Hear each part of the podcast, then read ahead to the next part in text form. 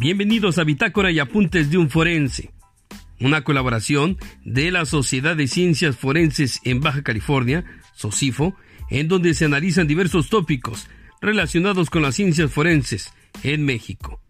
Comenzamos.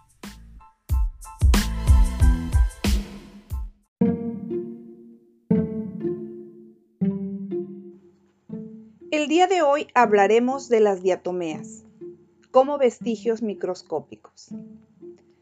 Las diatomeas son parte de un conjunto de más de 20.000 especies de algas unicelulares.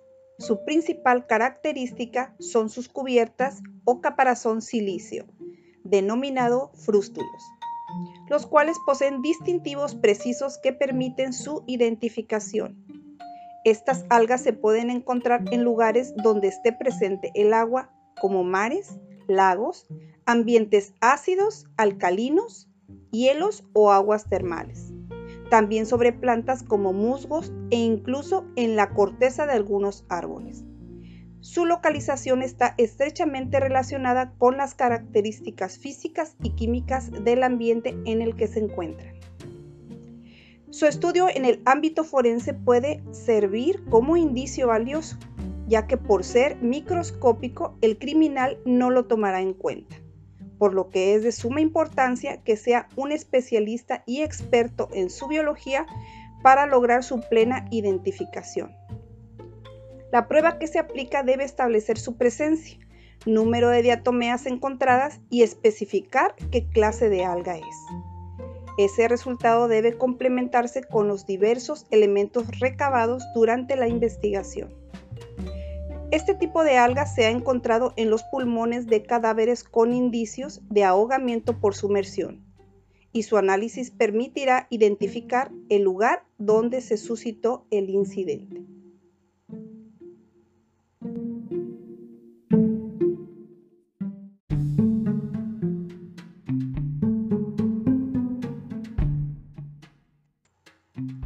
En algunos casos, los análisis realizados a cadáveres localizados en el mar se han identificado diatomeas de agua dulce, arrojando indicios importantes que la persona se ahogó en una área distinta a la que se encontró. Abordaré un caso importante que se suscitó en Madrid en 2011. El cuerpo de una menor de 5 años, Teresa N., fue localizado por trabajadores de la empresa CEPSA flotando boca abajo en la desembocadura de los ríos Tinto y Odiel. Todo mostraba que la menor había caído y se había ahogado. La autopsia arrojó que la menor había muerto antes de ingresar al río, ya que no se encontró agua en sus pulmones. En este caso, ¿cómo ayudaron las diatomeas a resolver este triste asesinato? Pues bien, los especialistas investigaron a las personas cercanas a su entorno, familia y amigos, siguiendo los pasos previos a su muerte, resultando que Salvador N., que radicaba cerca, tenía varias sentencias firmes por delitos de abuso sexual. Este hecho atrajo las miradas de los expertos. Las pericias arrojaron que atrajo a la menor a su casa con un osito blanco, para saciar sus bajos instintos.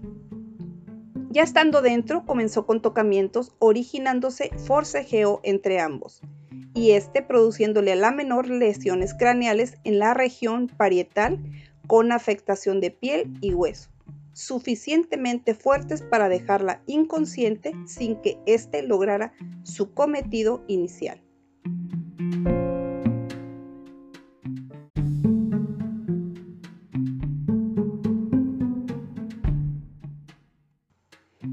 Salvador solicitó la ayuda de su hermana Rita, la cual vivía con él y se encontraba dormida al momento del incidente.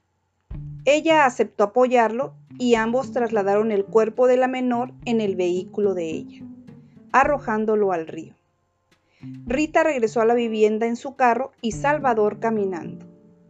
Al llegar a su casa, Salvador se dispuso a lavar sus botas que habían quedado cubiertas de lodo. Cuando los investigadores realizaron la revisión de dicha vivienda, encontraron las botas, las cuales fueron analizadas exhaustivamente encontrándose diatomeas que coincidían con las características físicas y químicas de las que prevalecían en el río en el que se localizó el cuerpo. Esa evidencia colocó a Salvador en el lugar en el que se encontró a la menor. Viéndose acorralado, confesó el asesinato. En un hecho delictivo, toda evidencia encontrada, por más pequeña que sea, puede ayudar a la resolución del caso.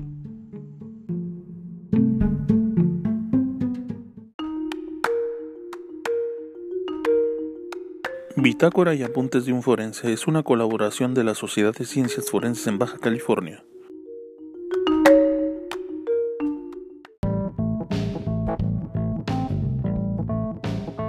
Recuerda visitarnos en www.socifobc.org o a través de nuestras redes sociales en Facebook, Instagram y Twitter.